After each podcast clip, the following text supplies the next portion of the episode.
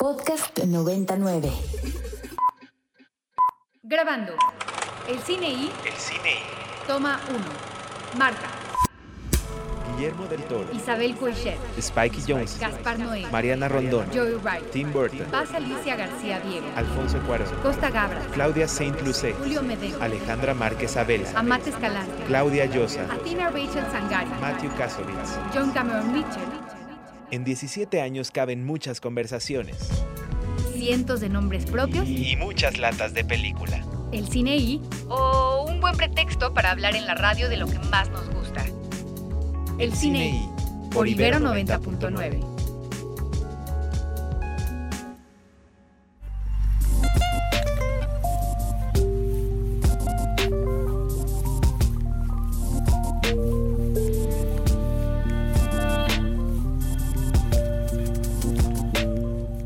Once de la mañana con dos minutos transmitiendo completamente en vivo desde las instalaciones de la Universidad Iberoamericana en el rumbo de Santa Fe. Esto es un programa más de El Cine I por Ibero 90.9. Hoy es viernes 30 de septiembre del 2022. Yo soy el More y estoy muy contento de compartir micrófonos como es costumbre con mi queridísimo Ricardo Marín. ¿Cómo estás, Rick? ¿Qué tal? ¿Qué tal, More? Feliz, feliz de estar un viernes más eh, haciendo el cine y desafortunadamente por una cuestión médica muy tranquila tengo que estar en mi casa, eh, pero sí M aquí justamente una dos horas del cine y Claro que sí, este, lo importante es eh, estar desde donde se pueda y en esa misma lógica me da muchísimo gusto eh, recibir en estos micrófonos que son eh, suyos también a Anafer Torres. Hola Anafer, ¿cómo estás? More, querido, a todos, muy contenta la verdad de verlos, ya los extrañaba, nos habíamos visto hace unas semanas en uno de los restaurantes que nos gustan, pero es hermoso poder compartir el programa con ustedes. Sí, dos horitas de platicar de cine, de hablar de lo que más nos gusta, eh, a las cuales también se suma, no desde la cabina, pero igual de entusiasta, Salvador Nito Wong. Hola Nito. Hola, More, hola a todos. Eh, hoy no pude estar allá, pero para la próxima, pero aquí estaremos para este programa. Seguro, y aquí sí en cabina conmigo, este, eh, cumpliendo con su cuota de heroísmo de todos los viernes, lanzándose desde el Estado de México hasta Santa Fe en bicicleta. Eh, Andrés Durán Moreno, ¿cómo estás Andrés? Muy bien, More, muchas gracias por, por los honores y las flores. La verdad es que lo disfruto mucho y, y, pues ojalá más gente se suba a la bici. Cada vez veo más gente ahí y me da mucho gusto verlos, aunque sea por acá, a los demás de, de la mesa. Se les extraña, amigos, pero pues aquí estamos listos para un día más de cine y plática. Sí, y está también en cabina hoy, como es costumbre, todos los viernes, el queridísimo David Obando, para quien pido un aplauso de todos los presentes y radioescuchas, porque hoy, hoy, hoy tuvo a bien nacer hace algunos ayeres, ¿no? Hoy es cumpleaños de Obando, este, nos da mucho gusto siempre trabajar contigo y este y pues ir desarrollando esta complicidad, ¿no? Donde ya además, pues normalmente este te avientes las cápsulas del, del programa semana a semana, ¿no? Este, eh, estamos preparando ahí algunas cosas sobre contenidos de documental y ya le hicimos manita de puerco a Bando para que le atore también y le entre, ¿no? Y nada, este, desearte un gran año, Bando, desearte suerte hoy en la tarde, ¿no? Hoy por la tarde tenemos el, el coloquio de la maestría en cine de la Universidad Iberoamericana, donde presentan sus avances, este, los alumnos este, eh, que están en los diferentes semestres, diferentes etapas de, de- del posgrado en cine, de la maestría en cine que tenemos acá en la Ibero, este, donde yo tuve el gusto de darle clases a Obando y por ahí estaremos viendo, viendo cómo va este, de avanzado ese proyecto. Es como un momento este, agridulce siempre en el proceso educativo, porque inevitablemente hay cosas que están bien y hay este áreas de oportunidad y de mejora, por decirlo de algún otro modo. Pero bueno, es un momento también de nervios, ¿no? La presentación frente, frente a los eh, compañeros y frente al claustro académico, ¿no? De, de, de la maestría. Saludos al doctor Pablo Martínez Zárate y por allá nos vemos en, en, en la tarde en el, en el coloquio de la maestría. Mucha suerte, Obando. Este.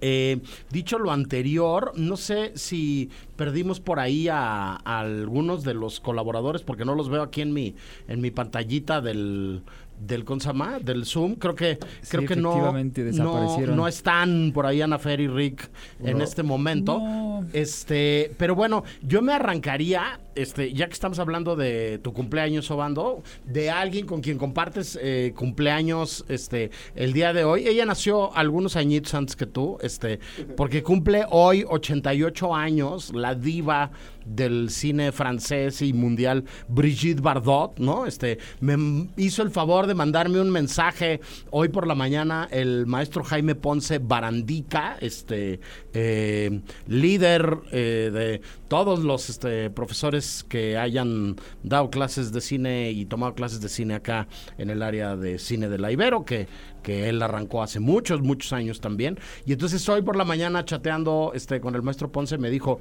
hoy es el cumpleaños 88 de Brigitte Bardot. Entonces, además de mandarle un abrazo muy fuerte al maestro Ponce, este, le comparto a Bando que... eh, cumpleaños el mismo día que, que esta bellísima eh, eh, y talentosísima actriz eh, francesa, que ahora además es una activista por los derechos de los animales muy importante, Andrés. Sí, y aunado a lo que decías, veo que hay otros dos que comparten los mismos este, adjetivos, ¿no? De talento y belleza, que es Mónica Bellucci, que cumple 58 años, y Marion Cotillard, que cumple 47 también el día de hoy. Entonces, pues felicidades, Obando, eres, eres bello y eres talentoso. Muy bien, pues nada, este, nos seguimos con el obituario. Eh, fallecieron dos personajes este, eh, importantes en el mundo del cine y de la música. Eh, en el caso concreto de, de- de la esfera eh, cinematográfica, murió una actriz muy importante de nombre Louise Fletcher tal vez no tenga una fama eh, tan grande como para que su, su simple eh, nombre haga que la recordemos, pero si yo les dijera a todas y todos los que nos escuchan este, que era la enfermera maldita de Atrapados sin salida de Milos Forman protagonizada por Jack Nicholson seguramente le podrán poner nombre a esta eh, muy relevante actriz que tuvo en ese papel seguramente el más eh, importante de su carrera, ¿no? Y que en ese em, trabajo, que con ese trabajo consiguió muchísima, em, eh, muchísimos aplausos, muchísimo reconocimiento, este, ni más ni menos que ganarse el Oscar de la Academia, este, precisamente por, por, e- por ese trabajo, ¿no? Entonces, bueno, eh, falleció Louis Fletcher, este que, insisto, hizo muchas películas, trabajó este, durante muchas décadas en el Consama, en el en el Consama, en el medio cinematográfico, pero que lo más importante que hizo, sin ningún lugar a dudas, este, fue, fue ese papel en Atrapados sin salida, Andrés. Así es, y pues más que nada a, apuntar a que pues fue una de sus mejores selecciones en ese entonces, ya que pues el filme fue multipremiado en ese entonces. Creo que también Jack Nicholson ganó ganó un Oscar por mejor actor y creo que no recuerdo, igual y me estoy volando la barda, pero creo que ganó mejor película, si no es eso fue mejor dirección. Y pues mencionar que de aquí en adelante pues ella empieza a tener pues obviamente más notoriedad y apunta también en la, en la nota que nos compartiste que pues el personaje al escritor de la novela no le encantaba porque le parecía demasiado humana la, la- la- el papel de Fletcher en la película, pero pues también sabes que entre el libro y la película siempre hay una distancia y pues por algo se termina llevando un Oscar esta pues por este papel. Yo sugiero que vayan y corran a ver este peliculón que yo vi hace cerca de dos años y que pues bien vendría bien a ver ahora que me he estado parando temprano a ver películas porque nomás uno no haya tiempo, More. Muy bien, este siempre es eh, bueno dedicarle tiempo a ver películas, mi queridísimo Andrés. En el otro eh, lado de la moneda, el otro nombre propio de quien este, eh, se nos adelantó. Eh, es ni más ni menos que un músico muy importante, eh, conocido eh, a través de su este nombre artístico como Julio. Este mm, a los eh, cincuenta y pocos, ¿no? Este, ahora les digo. ¿Perdón? Como 50 59, me parece. Sí, Nito, adelante, adelante. Sí, eh, me escuchas. Eh, Sí. 59 años, me parece. Te escuchamos perfecto. A los 59 años eh, de un mal cardíaco, dicen, este eh, personaje de la escena musical que como muchos de, de- de los grandes músicos contemporáneos, este, terminan inevitablemente aterrizando en el mundo del cine, ¿no? Este, eh, porque a la gente le, empiezan a interesar sus composiciones, porque creen que esas composiciones son parte del soundtrack de la banda sonora de, de nuestros días, ¿no? Y de nuestras vidas. Y este, y mm, en ese caso en concreto, pues bueno, eh, sin ir más lejos en las clases de cine acá en el departamento de comunicación de, de la Ibero, constantemente estamos dialogando con eso, con, con proyectos cinematográficos de cortometraje, estudiantiles normalmente, eh, eh, que están vinculados desde el momento en el que se conciben con determinado ritmo o género musical o con determinada pieza musical que después hay que empezar a discutir y a enseñar también en el salón de clase todo lo que tiene que ver con los derechos de autor, ¿no? Y con, con la eh, importancia de respetar el trabajo eh, artístico eh, y de creación de otros que no podemos tomar solamente por el gusto que tenemos por, por la música, ¿no? Este, la verdad es que en sí mismo el, el asunto de, de los derechos de autor da para, para este, varias clases, para, para cursos completos, ¿no? Alrededor de, de los cuales se se, se, este, alrededor de los cuales se aclaran y se aterrizan muchas de estas cuestiones. Este, pero bueno, dicho lo anterior, este, y sabiendo que Julio, este, está presente en muchísimas películas y en muchísimos contenidos audiovisuales. En 86 este, prácticamente. Nada más, Sí, nada más. Este, vámonos con algo de música. Nos dice por acá mi queridísimo Marín, este, Obando, que la primera canción que vamos a ver, eh, que vamos a ver, eh, salud, que vamos a escuchar, este, el día De hoy es eh, See You When You Get There de Julio. Estamos en el cine y regresamos en un momento.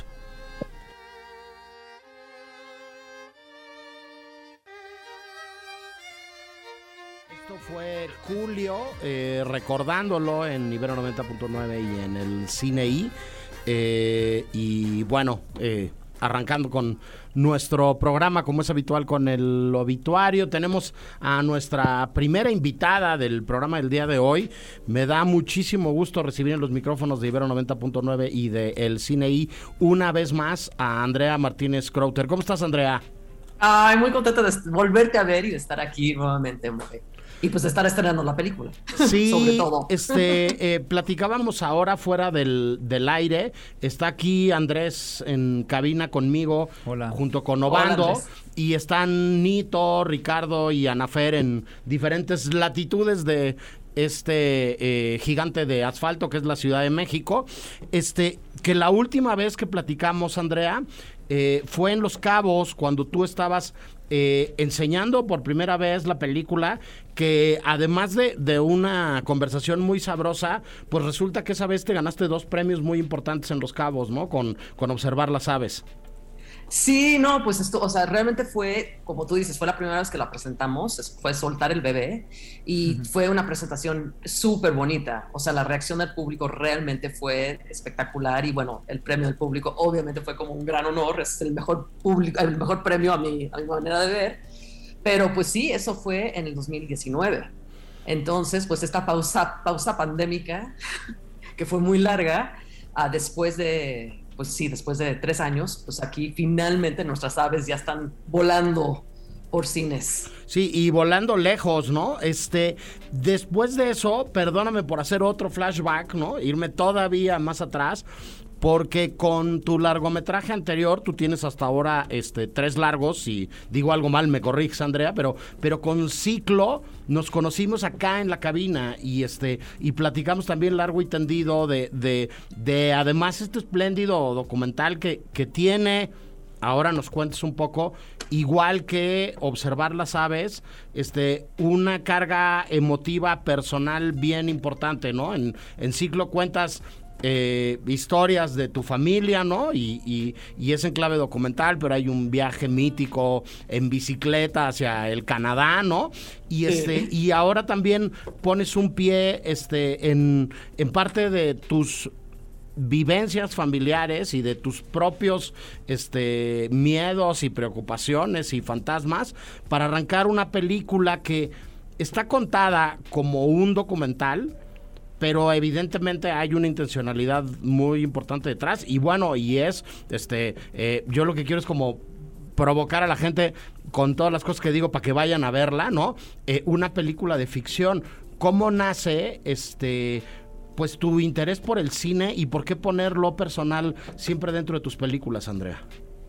Pues creo que, o sea, en una palabra es por necesidad. O sea, no es tanto por un gusto o por esta cuestión de quiero, o sea, como explorar lo mío, sino que realmente ha llegado a ser una necesidad y una manera de, de como juntar lo personal con lo profesional pero sí, efectivamente, en, en, ciclo, que, o sea, mi papá y mi tío hicieron este viaje de México a Canadá en el 56 y desde siempre sabía que era como una gran historia. Entonces, cuando decido hacer la película, pues lo hago como un documental, pero no se queda meramente en una cuestión como, como de la aventura, sino que sí hurga en cuestiones del paso del tiempo, de la edad, de los ciclos de la vida, del dolor. A final de cuentas, siento que Ciclo también es una película que está lleno de dolor, porque, o sea, mi papá habla de una tragedia que, le, que vivió en su luna de miel, mi mamá ya tenía Alzheimer en, cuando estábamos filmando Ciclo, entonces lo personal está inmiscuido en, en todo. Y con observar las aves, ah, digo, ah, efectivamente lo, le diste en el clavo, o sea, nace de mis miedos y de mis fantasmas. O sea, mi mamá en ese momento de mi vida estaba ah, ya pasando por una etapa muy larga de Alzheimer que yo viví muy de cerca. Entonces ya llevaba como, no sé, como siete años. y pues para los que han vivido eso cerca saben que es una cosa terrible. Entonces no solamente era una etapa de mucho dolor y de pérdida y de tristeza, sino de pánico absoluto. O sea, yo estaba aterrada de que me fuera a dar el Alzheimer. Y entonces de este miedo nace como una historia, porque yo decía, bueno, Andrea, a ver, calma, respira hondo. Uh, ¿qué, o sea, si te fuera a dar, o sea, incluso si ya te dio, porque ya estaba yo en un momento dado de mi vida estaba convencida de que ya me estaba dando, uh, me, yo me decía, bueno, a ver, ¿qué harías? O sea, si te fueran a diagnosticar en este momento que tienes Alzheimer, ¿qué harías? Y mi respuesta fue muy sencilla. Dije, pues una, una última película de despedida, ¿no? Como un canto de cisne, uh, que sería como un documental despidiéndome, o sea, sí enfrentándome al, al, al, padecimiento, hablando de esta pérdida, hablando de este miedo que sentía, pero no clavándome en la enfermedad, o sea, no clavándome en el morbo de esta pérdida, sino celebrando la vida. Entonces me puse a imaginar cómo sería esta película y bueno, afortunadamente nunca me vi en la necesidad de hacer ese documental, pero se convirtió en mi cabeza una ficción y ya fue como construir el personaje de Elena Derna, que es esta escritora que decide despedirse de la vida con una película. Sí, y tu personaje principal eh, es esta Lena, ¿no? Este, que encarna de alguna manera estas preocupaciones que tú tenías, pero llega un momento en donde ella no puede seguir resolviendo las cosas eh, sola y busca a una directora de cine para que le ayude. Y esa eres tú en la película también. ¿Qué significa correr el riesgo de ponerte enfrente de la cámara, además de estar dirigiendo, Andrea? ¿Cómo se hace eso? ¿Con qué se come? ¿Con qué se come dirigir y actuar? O sea, sí me gusta como echarme clavados en lo desconocido. Me gusta ponerme en situaciones incómodas. Um, y, creo que, que, no, me, no me da miedo mostrar mi vulnerabilidad. O sea, de entrada con abordar un tema así, me estoy poniendo ahí mi fragilidad en pantalla. Pero el decidir yo salir, o sea, irme del otro lado de la cámara, fue porque desde que escribí el guion, así fue. O sea, dije, yo tengo que interpretar el personaje de la documentalista, no hay de otra. O sea, como que igual por esta necesidad. También por cuestiones como estéticas y de, producción. O sea, yo decía, yo lo que quiero es, si vamos a filmar esta película como si fuera un documental, sería un mini crew. O sea, no podemos ser 20 personas en el set. Entonces, ¿cómo podemos reducir también al máximo? Y es que, o sea, el mínimo de crew, el mínimo de cast, ah, yo hice la fotografía, casi toda la fotografía de la película, ah, en este afán de ir a lo más íntimo y entrar a una, o sea, como una autenticidad del personaje de, Elena, que me parece que Bea logra una actuación extraordinaria. Ah, pero sí fue realmente por una necesidad y te diré que después de, o sea, en, ciclo empecé con una voz en off, o sea, mi presencia, yo reconocí que en ciclo no podía no estar, o sea, no quería estar, pero dije, no puedo no estar, porque mi papá y mi tío siempre me están referenciando a lo largo de la película. Entonces ya dije, ok, estoy, pero estoy detrás de cámaras y una voz en off. En Observar las Aves ya estoy como un personaje detrás de cámaras que luego pasa al otro lado de la cámara. Y después de Observar las Aves, digo, no quiero como hablar de otra película, pero la siguiente película que, que desarrollé con Tenoch Huerta, acabo ya en un protagónico también por necesidad. O sea, ha sido como una cosa que nunca ha sido mi afán actuar, igual y nunca lo vuelvo a hacer, pero por, por las, o sea, las historias me pedían, o sea, observar las aves me pedía que fuera yo la documentalista y nadie más. Entonces, pues digo, fue aterrador, te tengo que confesar que lo hice muy mal el primer día, sí estaba yo así de que no, tenemos que encontrar a alguien más, porque no lo voy a lograr, pero después de ese pánico inicial, uh, siento que sí pude entrar. Digo, al final de cuentas sí es un personaje que está muy detrás de la cámara, que es donde yo me siento muy cómoda. Entonces no fue tan difícil ya entrar en este papel de la documentalista. Sí, que narrativamente, este, hasta, hasta después de que aparece, pero bueno, que narrativamente sí está presente en la lógica de que empieza a ver como, como este juego y este diálogo. Además de todo, por si no fuera poco, Andrea, este, y con esto cierro para darle la palabra a, Ricardo que quiere preguntar algo. Este, eh, te aventaste la puntada de buscar a alguien para Lena que que casi fuera Lena en la lógica de que tuviera determinadas características eh, muy especiales vinculadas me imagino, con, con, con, tu mamá, ¿no? Este, que es que no fuera mexicana, que sí hablara español, pero que no lo hablara a la perfección, ¿no? Y luego que se aventara, este, preparando la entrevista, vi todo, todo lo que, lo que se atrevió a hacer tu actriz, no actriz, ¿no? Este, todas las cosas que, que, pues que le propusiste o que le pediste, ¿no? Desde, desde el rollo de la coquetería, ¿no? O, o cuidado personal tan especial que puede llegar a tener alguien de dejar de pintarse el pelo, por ejemplo. Sí, fue lo primero que me dijo Bea cuando la conocí, o sea, nos conocimos por correo electrónico porque mandamos a Angélica, la, productora y yo mandamos, mandamos como correos masivos con, por medio de amigos también.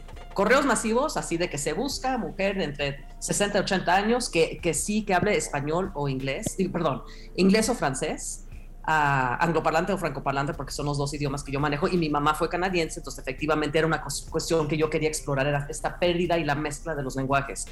Y entonces, y que quiera hacer una película, y Bea nos contestó, y desde que nos contestó el correo, sí fue claro que tenía una personalidad en el correo. O sea, ya leyendo el correo, yo dije, ya encontramos a Elena. La conocí a los dos días en San Miguel de Allende, que es donde vive, Ah, y, lo primero que me dijo es, Andrea, yo quiero hacer esta película, o sea, necesito hacer esta película, la entiendo perfectamente, lo que tú necesites, me dejo de pintar el pelo, si me quieres poner más arrugas, si, quiero, si quieres que esté fea, lo que tú necesites, yo lo voy a hacer. Y así fue, o sea, se echó un clavado impresionante. Y creo que sí, o sea, le diste en el clavo, o sea, la personalidad de Bea es lo que le permitió echarse ese clavado. O sea, es muy diferente en muchas cosas al personaje de Elena, pero estas ganas de echarse un clavado a fondo y no, no tener miedo a enfrentar sus miedos, o sea, no tener miedo de exponerse es como es Bea. Entonces sí, nunca dudó, siempre hubo como una confianza absoluta entre ella y yo. Ella confiaba en que yo sabía lo que necesitaba y que iba a contar una historia bella y yo sabía que Bea lo iba a sacar.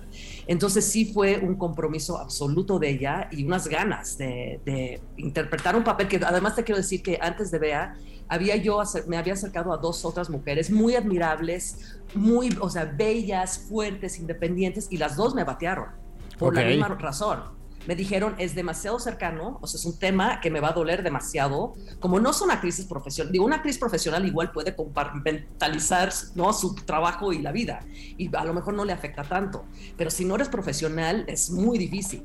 Entonces me batearon, y, pero cuando vean, o sea, cuando conocí a Bea fue así de, fue clarísimo que el papel estaba hecho para ella. Correcto. Ricardo, querías preguntar algo. Sí, justamente. Eh, Andrea, muchas gracias por estar aquí con, nosotros nuevamente también. Ah, muchas eh, gracias. Justo como me considero parte de las personas que me imagino que no soy el único que creyó que, era, que estaba viendo un documental cuando empezó y luego estuvo muy sorprendido cuando se enteró que era una ficción. Justamente la, la cantidad de referentes tan personales y tan como como palpables que tiene la película respecto al dolor, respecto a la pérdida, respecto al ver cómo alguien que quieres mucho va cambiando, ¿no?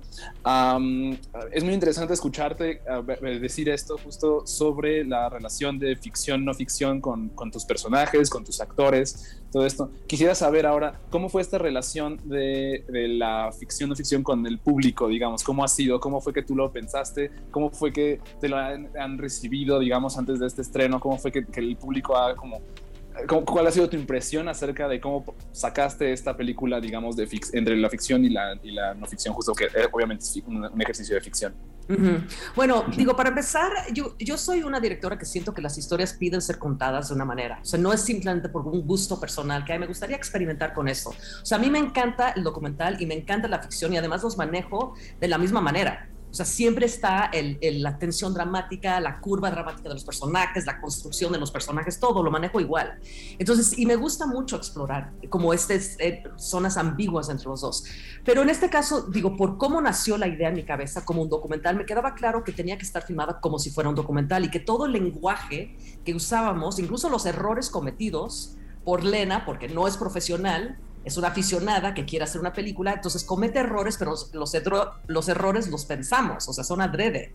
Entonces, sí fue toda una construcción en su momento que creo que, que funciona tan bien que la gente, y además por la actuación extraordinaria de Bea, eso me queda clarísimo, que la gente se va con la finta de que es un documental porque Bea realmente hace una cosa impresionante de actuación bárbaro en, términos de, de, cómo ha sido la, presentación en público, digo, no eres el único, muchas personas se van con la idea de que es un documental. Según yo, al final sí queda claro porque sí están los nombres de los actores. Mucha, a, lo mejor la gente se va antes de los créditos y no se da cuenta de que es, de que es una ficción.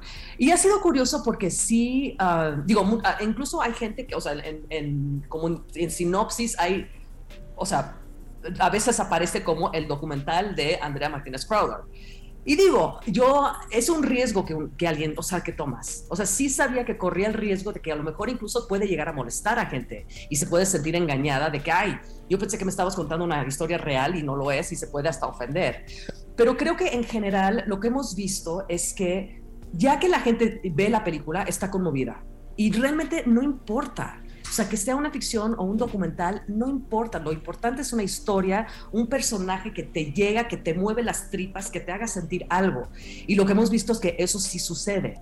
Entonces, la sorpresa de que, sí, de que no, a final de cuentas no es un documental, pues como que llegas a segundo plano, porque lo más importante es qué historia quieres contar. Y yo además tengo la teoría de que esta cuestión de que si es verdad o no verdad, o real o no real, es totalmente subjetivo y hay películas de ficción que son mucho más reales, mucho más honestas, mucho más auténticas que muchos documentales que lo pretenden ser.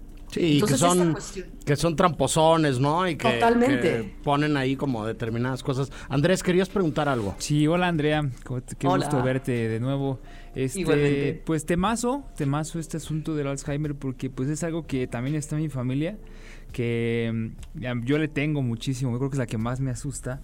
Pero me llama la atención que esto ya ha sido el motivo de hacer la película, ¿no? Yo sé que después de una labor cinematográfica tan extensa como lo es un largometraje, algo cambia en uno. Yo quería preguntarte es precisamente esto. ¿Cómo ha cambiado tu visión respecto al Alzheimer eh, después de observar las aves? Bueno, um, en, la película, mi personaje, o sea, la documentalista, tiene, tiene una función como muy específica dramáticamente y es que su, o sea, pasa por un cambio, una transformación. O sea, mi personaje tiene una herida porque su mamá también sufrió de Alzheimer y no, no ha sanado esa herida y entonces tiene como un bloqueo, un muro entre ella y la vida. Y Lena, el gran regalo que le da a mi personaje es sanar, es como ya perdonarse, porque además tiene un poquito de culpa por cómo acabó su mamá. Entonces es como sanar, aceptar ese dolor y seguir viviendo al máximo. Entonces así como mi personaje en la película, como que logra sanar, yo siento que yo, Andrea, en la vida real, también logré sanar al hacer la película O sea, sí me permitió como sí, pues vivir, o sea, habían momentos donde sí el set era un lloradero, o sea, no solamente yo y Bea, sino que todo el crew estaba llorando porque era tan intenso lo que estábamos viviendo, pero definitivamente sí fue como un, proceso que me ayudó a aceptarlo y digo, me sigue dando miedo, no te voy a decir que no, o sea, sí, de repente me sigue entrando la paranoia, Pero, pero definitivamente es algo que, un proceso que me ayudó a aceptar ese dolor, incluso a tal grado que al año que filmé la película sufrí otra tragedia personal en mi vida y siento que, que la experiencia de hacer observar, sabes, de enfrentar mi dolor, me permitió también enfrentar esta nueva tragedia que me sucedió de una manera también como, o sea, hay tantas cosas, cosas que están fuera de nuestras manos que pues no podemos hacer nada más que qué hacemos con nuestro dolor, en qué lo podemos transformar. Y entonces me ayudó mucho a aceptar eso y, y, como a buscar eso con mi dolor, es transformarlo en otra cosa. Sí, pues después de una temporada muy rara de dos años en donde todo mundo hemos eh, pasado por momentos complicados, todos tenemos duelos que superar, todos estamos en procesos de este tipo pues una vez más ahí está el cine, ¿no? Como, como, como salida, como respuesta, como bálsamo, como autoexorcismo. Y pues ahí está, eh, observar las aves ya en la cartelera comercial. Acérquense a verla, la recomendamos muy ampliamente. Muchísimas gracias por platicar con nosotros de nuevo, Andrea. Nos vemos bien pronto con la que sigue, ¿no? Un gusto, con los, sí, con los siguientes proyectos. Un abrazo muy fuerte y gracias por platicar con nosotros. Un abrazo a todos y muchísimas gracias. Y nosotros vamos al corte y regresamos con más del cine I del día de hoy. El cine I presenta. Presenta. Apuntes sobre el futuro del celuloide. Toma uno. Toma uno. Tres cosas nos han salvado en esta pandemia. La comida, las historias y las medicinas. Guillermo del Toro. 11 con 36, seguimos en vivo en el Cine I y después de esta interesante entrevista con eh, Andrea Martínez Crowter, directora de Observar las Aves, que ya se puede ver en cartelera. Este, tenemos más noticias de lo que pasa con nuestro cine dentro y fuera de México, con este sí el primer triunfo, una novedad este, importante de una película colombiana en el Festival de Cine de San Sebastián. Nunca una película colombiana había ganado eh, la concha de oro y en esta ocasión la ganó Los Reyes del Mundo. Reyes del Mundo, así es. Pero también Andrés, además de este triunfo colombiano, eh, Natalia Beristain se ganó un premio muy importante en San Sebastián. Así es, More, pues como les compartí ayer en el, en el chat de la postproducción, Natalia Beristain pues volvió a, pues, a los faros ¿no? de la prensa, a darnos noticias con pues, su nueva película que lleva por nombre Ruido que pues viene a ser su tercer largometraje después de, Los Adioses, creo que no sé si esa fue la primera, pero bueno, es su tercer largometraje este, protagonizado por su mamá y la actriz Julieta Egurrola, ¿no? Sí. Eh, pues toca un tema bien importante, bien sensible, bien difícil para México, que es pues la desaparición. En este caso, pues la historia habla de una mujer que está buscando a su hija y en el camino pues se encuentra pues con más mujeres, ¿no? Eh, que pues están viviendo el mismo drama y está en la, en la misma búsqueda. Este, en este entonces, bueno, en este caso, Natalia ganó el premio de la cooperación española, que es uno de los galardones paralelos del Festival de Cine San Sebastián, que por cierto concluyó este sábado su septuagésima edición. Y pues sí, con, con, el triunfo de, de, la película colombiana Así es, que, que mencionábamos, ¿no? Este, eh, Los Reyes del Mundo. Eh, podemos conectar este eh, rápidamente también con una decisión platicábamos también en el grupo de WhatsApp este ayer este eh, sobre qué películas van a representar a México en los premios Goya de la Academia Española de Cine y en los premios Oscar de la Academia Norteamericana de Cine. Y al final, mi queridísimo Rick, eh, la Academia se decantó por eh, Bardo para representar a México en los Óscares y Noche de Fuego para representarnos en los Goyas. Interesante decisión también, creo, ¿no? O sea, porque pudieron haber elegido Bardo o Noche de Fuego para ambas. Eh, no sé a qué se deba, francamente. Este... Pero Yo Sí, no estoy seguro si Noche de Fuego ya fue el año pasado a los Oscars, ¿eh? Estoy, Ah, estoy- es cierto, estoy casi, Claro. casi Claro, seguro que Noche de Fuego fue a los Oscars el año pasado, la película que escogió la Academia Mexicana. Y luego, bueno, pues lo platicábamos en, en, en el chat, ¿no? Y habría que decirlo. Entre muchas otras cosas, este Alejandro González Iñárritu tiene cinco Oscars. Y entonces, sí, escoger una película dirigida por un cineasta de este peso, este, también parecería tener, tener sentido para pues luchar de igual a igual con muchas otras películas de muchas otras academias y de muchas otras cinematografías que igual y tienen un soporte de cabildeo, de relaciones públicas, de campañas, Exacto. de lobbying, pues, pues mucho más pesado, ¿no? No. Que, que lo que podría suceder con una cinta mexicana independiente, ¿no, Rick? Sí, exactamente. De hecho, yo eso se debe un poquito justo a lo de los Oscars. No hay que olvidar que Bardo es sí o sí la carta fuerte de Netflix para la temporada de premios, realmente, como lo vea uno. Y no solo eso, sino que hay una fuerte, justo como una fuerte apoyo de la empresa a la película. O sea, lo podemos ver en el tráiler. El tráiler se ve muy normal, pero tiene la canción justamente de los Beatles, de I Am the Walrus. Eso no es como, no es fácil de conseguir ni es barato tampoco. Ni es barato. Ni es barato. Entonces, es, es claramente es un fuerte, fuerte apoyo lo que se le está dando. Y es interesante ver eso. A mí me, a mí me da gusto ver que, que Netflix obviamente le apuesta al, al talento nacional a una escala mundial, realmente. Sí. Eh, y a proyectos hechos en, en México a una escala mundial. Entonces, pues eso es una cosa que me da, me da gusto. Y pues sí, justamente a eso se debe justamente esta decisión, Y More. una vez más, este, no hemos visto la película. Nos entusiasma verla, nos interesa verla, tenemos muchas ganas para verla y bueno, después este comentaremos nuestra opinión una vez que lo hagamos. Antes de ello, nos parece prematuro, no, no, nos, no nos hace como mucho sentido hablar mucho de ella. Y entonces, esto me da pie para darte la palabra, mi queridísima Anafer, porque ya viene, more. ya viene Morelia y porque la película va a inaugurar el Festival de Cine de Morelia, este, donde además del concurso, ahora hablamos del concurso, este, em, hay un montón de películas de las cuales nos enteramos esta semana en la conferencia de prensa que encabezó Daniela Michel y que nos entusiasman. Algunas te entusiasman particularmente a ti, Anafer.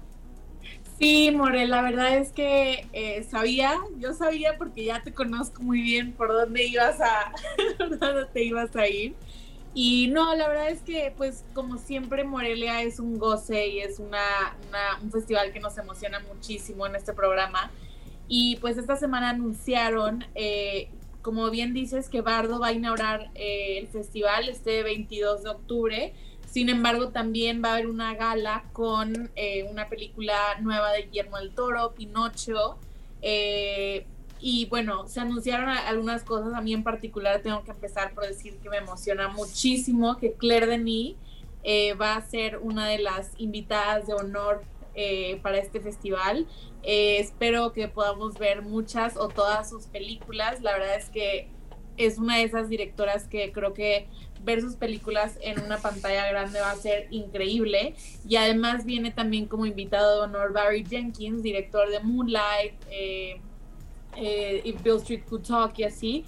Y pues creo que va a estar muy interesante porque además, como dato curioso, Barry Jenkins ama a Claire Denis y le faneaba y, y le escribía y tuteaba de ella. Y al parecer ya pues tiene tiempo que se conocieron festivales de así, entonces como que creo que va a ser una dinámica interesante. Ahí estuvo Barry Jenkins contestándonos a varios en Twitter que le pichábamos un cafecito ahí en Morelia. Entonces, bueno, ahí, ahí andaremos. Y bueno, obviamente que también hay muchas otras películas que vienen, empezando por la ganadora de la Palma de Oro, Triangle of Sadness, la nueva película de Rubén Doslund. Eh, viene también la ganadora del oso en la Berlinale, la nueva película de Carla Simón Alcarraz. Eh, a mí la verdad tengo que decir que me emociona muchísimo eh, que venga la nueva película de Kelly Reichardt, Showing Up, eh, la cual también estuvo en Cannes este año, si mal no recuerdo. RMN, una nueva película de Christian Mungiu, una nueva película de Alice Rohrwacher. Eh, la verdad es que, bueno, pinta a que estos 20 años del Festival de Cine de Morelia no van a tener desperdicio, como nunca tiene desperdicio este festival. Sin embargo, pues es algo muy emocionante Igual, bueno, recordar que los boletos del festival salen aproximadamente una semana antes antes de que arranque. Me parece que Marín me había dicho que el 14 de octubre, corrige Marín, eh, para que pues vayan agarrando sus boletos, eh, aprovechen para ver todo el cine que puedan. Es algo que, que nos gusta mucho y que pues andaremos por allá. Sí, conectar nada más con lo que habíamos comentado hace un momento con Andrés, que eh, en el concurso mexicano de largometraje de este año hay una eh, dominancia muy importante que nos da muchísimo gusto de películas de directoras.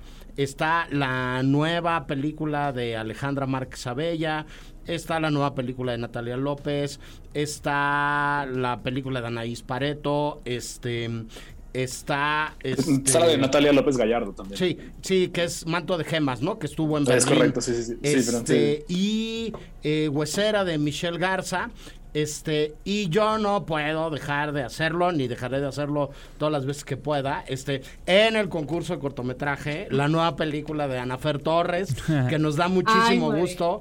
Eh, poder ser testigos este año, que además de que vas con mucho entusiasmo siempre a Morelia, este, porque nos consta desde que eres parte del equipo del cine y pues ahora me imagino que, que irás como con, con más ganas todavía, pues porque vas a presentar una película voy con una cachucha diferente tal vez este año, pero voy con la misma emoción de siempre y con las mismas ganas de ver todas las películas y de celebrar el cine juntos, la verdad. Eh, pero pues sí, ahora sí que no se pierdan esa esa función que les estaré contando cuando es.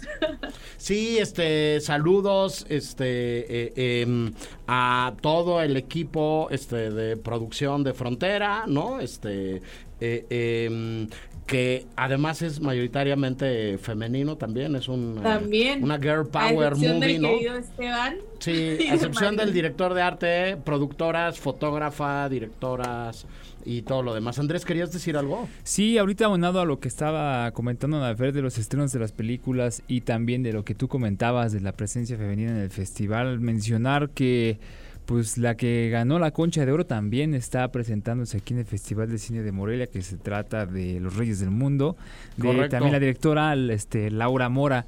Entonces, pues sí, este este número 20 va a estar con Tocho Morocho. Pinta, pinta muy bien, pinta muy bien Morelia este año. Vamos con algo de música porque ya tenemos eh, un invitado más con el cual platicar. ¿Qué vamos a ver, Rick? Pues vamos a escuchar algo celebrando la presencia de Barry Jenkins en el Festival de Cine de Morelia. Creo que Moonlight es de las películas más interesantes que usa la música, al menos en los últimos 10 años. Y esto que vamos a escuchar se llama It'll All Be Over de los Supreme Jubilees.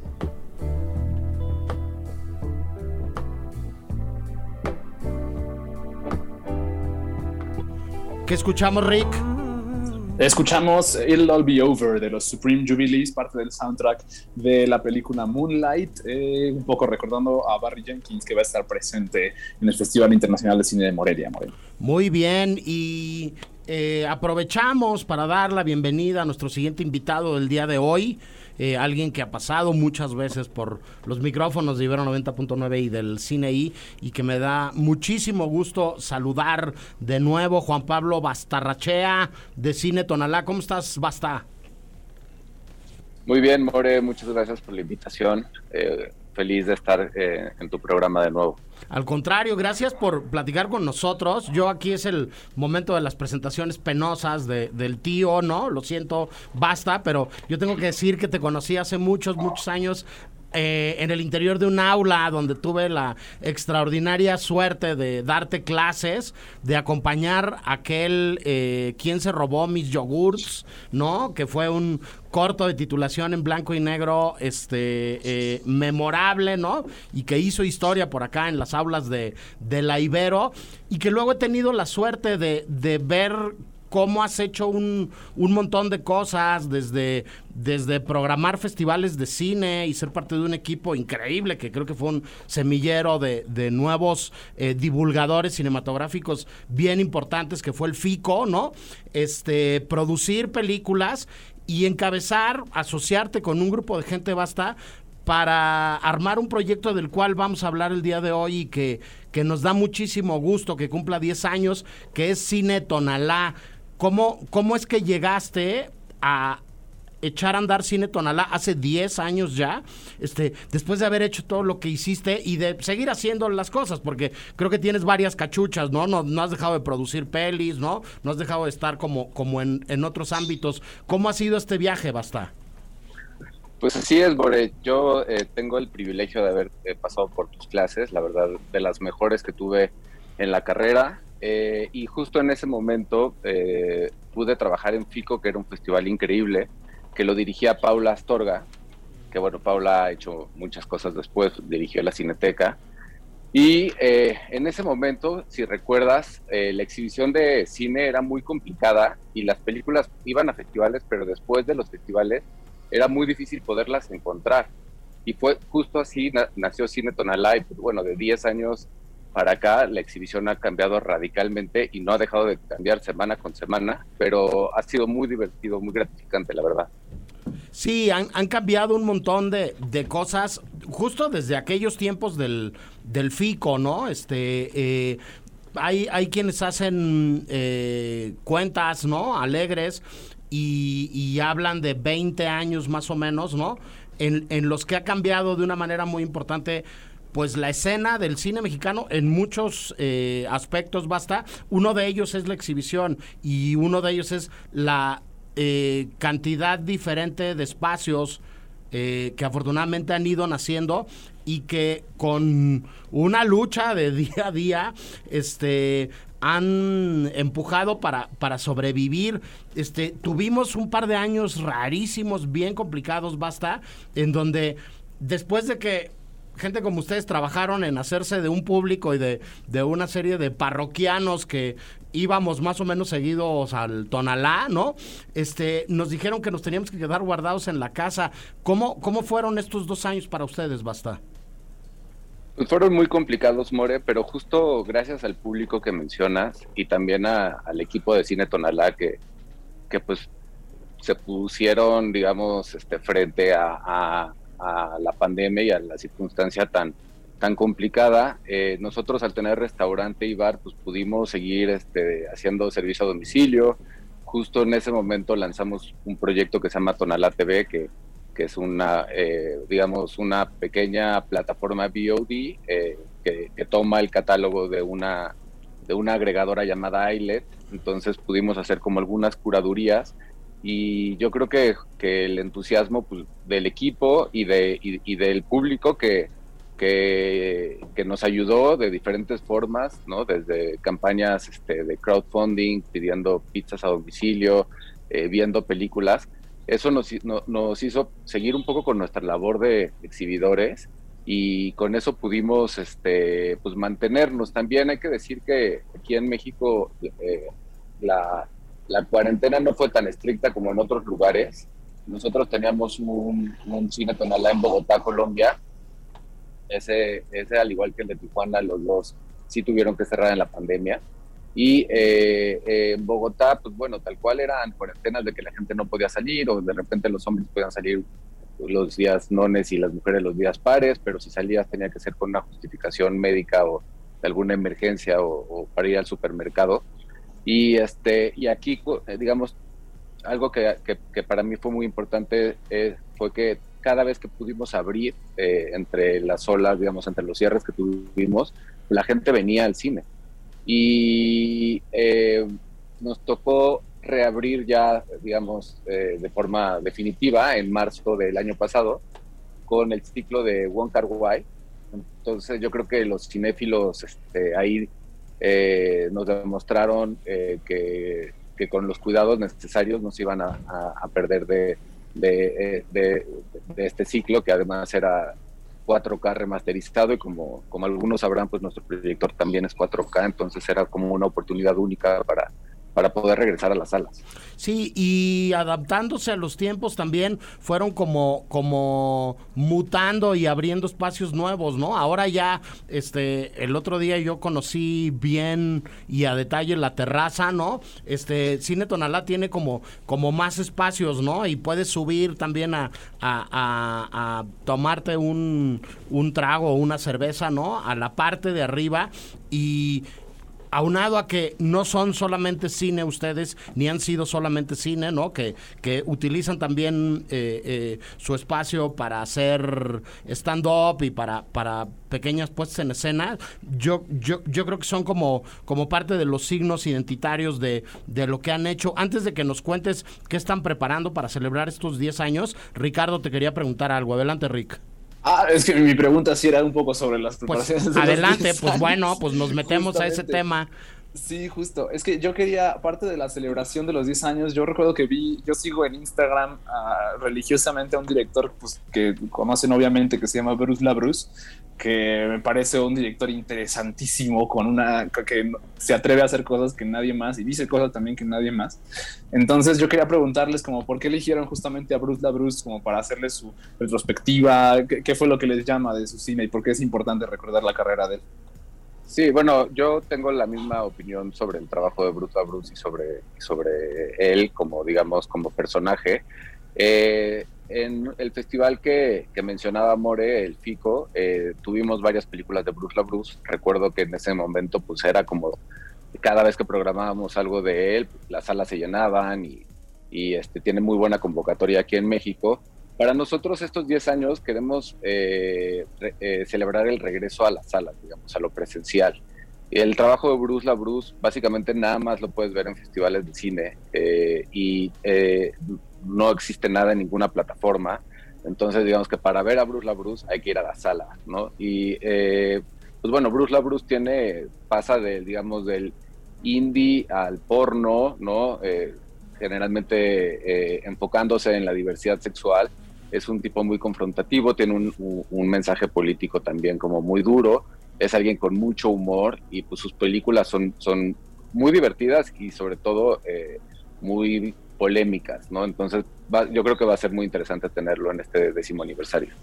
Sí, además de, de él, este, hay algunas este, proyecciones que tienen, este, eh, además del plus del 4K del cual hablabas, ¿no? Este, eh, cuando son copias restauradas, eh, una eh, connotación y un componente de, de nostalgia bien importante eh, basta, pero que además son clásicos y habría que mencionarlas así. Este, a mí, por ejemplo, me gustaría destacar de, de ellas un par, este, ver Mariana Mariana, este, de Alberto Isaac en esta eh, brillantísima adaptación de la de la novela corta o del relato de, de José Emilio Pacheco de las batallas del desierto y lo que creo que no se puede perder nadie es este la copia restaurada en 4K de Veneno para las Hadas de Carlos Enrique Taboada basta.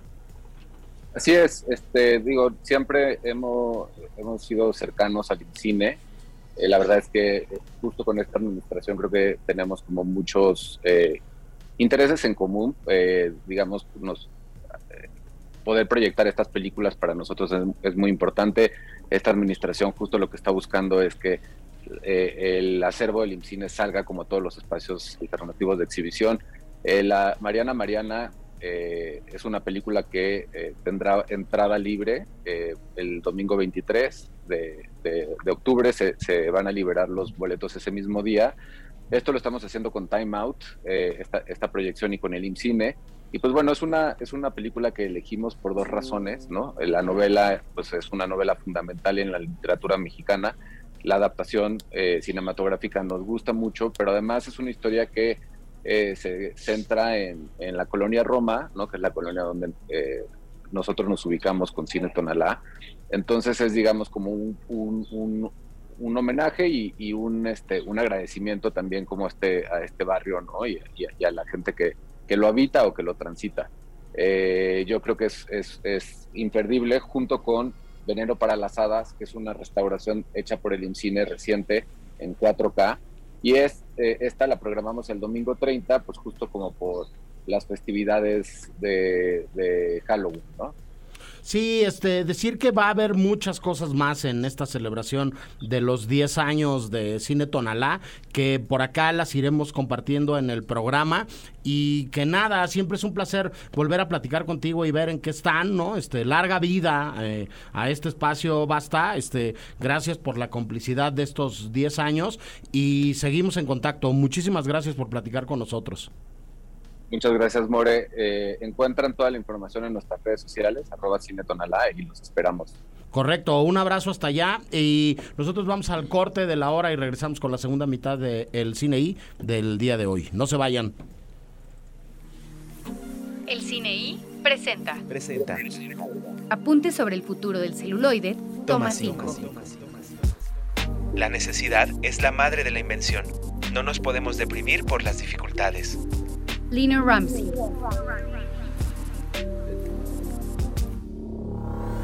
Para más contenidos como este, descarga nuestra aplicación disponible para Android y iOS o visita ibero909.fm.